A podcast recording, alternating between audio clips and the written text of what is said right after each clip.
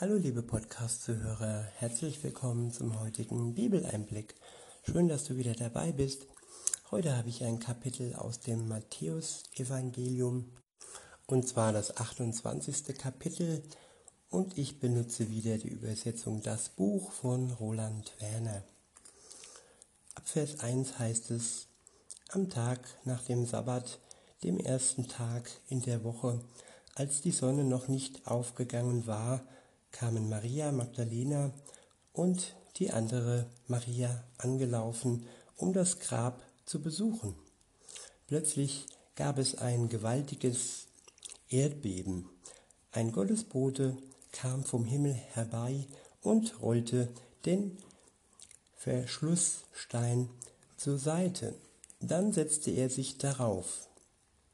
Sein Aussehen war wie das von einem Blitz und seine Kleidung strahlte wie Schnee in der Sonne. Die Bewacher zitterten vor Furcht und sunken, sanken wie tot zu Boden.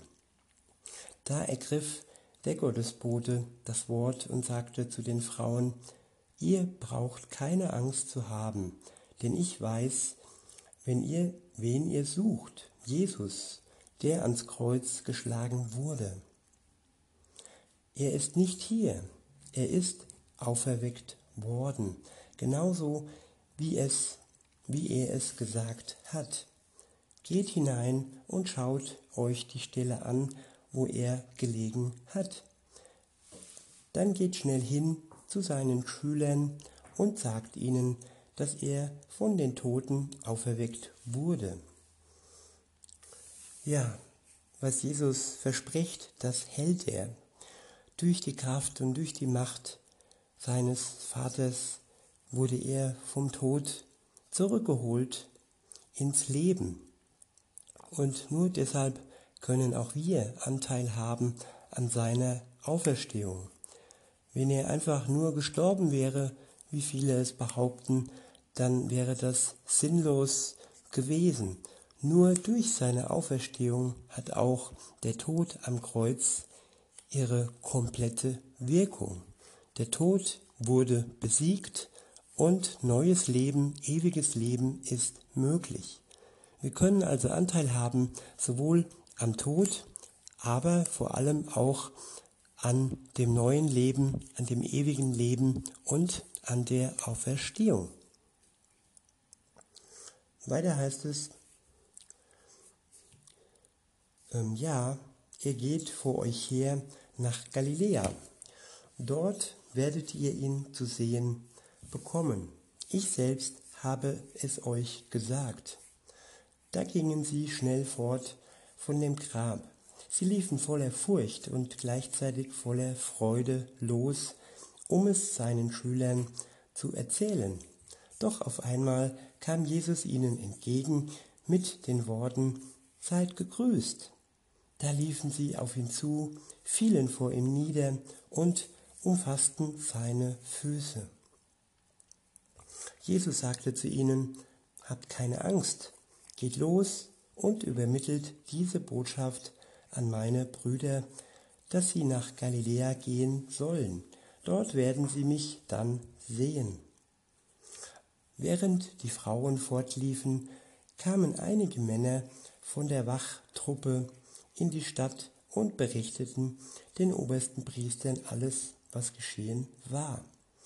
Da beratschlagten sie mit den Anführern, nahmen viel Geld in die Hand, gaben es den Soldaten und sagten, ihr sollt sagen, die Schüler von Jesus sind in der Nacht gekommen und haben ihn geraubt, während wir schliefen.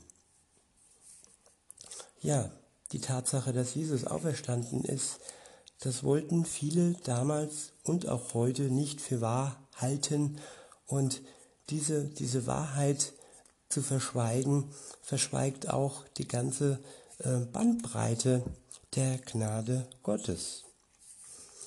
Weiter heißt es, und wenn der Statthalter davon zu hören bekommt, dann werden wir ihn beschwichtigen und dafür sorgen, dass ihr straffrei ausgeht. Die Soldaten nahmen das Geld an und taten, was ihnen aufgetragen worden war.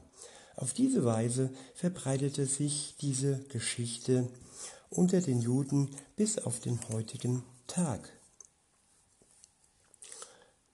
Der nächste Abschnitt ist überschrieben mit der große Auftrag. Ab Vers 16 steht, die elf Gefährten von Jesus aber wanderten nach Galiläa zu dem Berg, den er ihnen angegeben hatte. Als sie ihn dort sahen, fielen sie anbetend vor ihm nieder. Einige aber waren voller Zweifel. Da trat Jesus an sie heran und sagte ihnen, mir ist alle Macht im Himmel und auf der Erde übergeben worden. So geht los und macht alle Völker zu meinen Schülern. Taucht sie im Wasser unter hinein in den, in den Namen des Vaters und des Sohnes und des Heiligen Gottes Geistes. Ja, das ist der Auftrag, den Jesus an seine Gemeinde gegeben hat, dass die Menschen, die an ihn glauben, sich taufen lassen und so auch ein Siegel über sie ergeht und sie ähm, ja durch den Heiligen Geist dann ähm, veredelt und versiegelt sind. Weiter heißt es, tragt ihnen auf, alles zu beachten, was ich euch als Auftrag anvertraut habe. Und wirklich, ich bin mit euch alle Tage bis zur Vollendung der Welt. Jesus ist mit uns bis zum Ende der Welt, bis zum Ende der Tage. Müssen wir nicht alleine und einsam ähm, in diesem irdischen Leben leben. Und das ist ein Trost für jeden, der es nicht leicht hat im Moment und der denkt, er wäre allein gelassen worden. Nein, Jesus steht zu dir und er wird dich nicht im Stich lassen bis zum Ende der Zeit, bis zum Ende der Tage. In diesem Sinne wünsche ich euch noch einen schönen Tag und sage bis denne.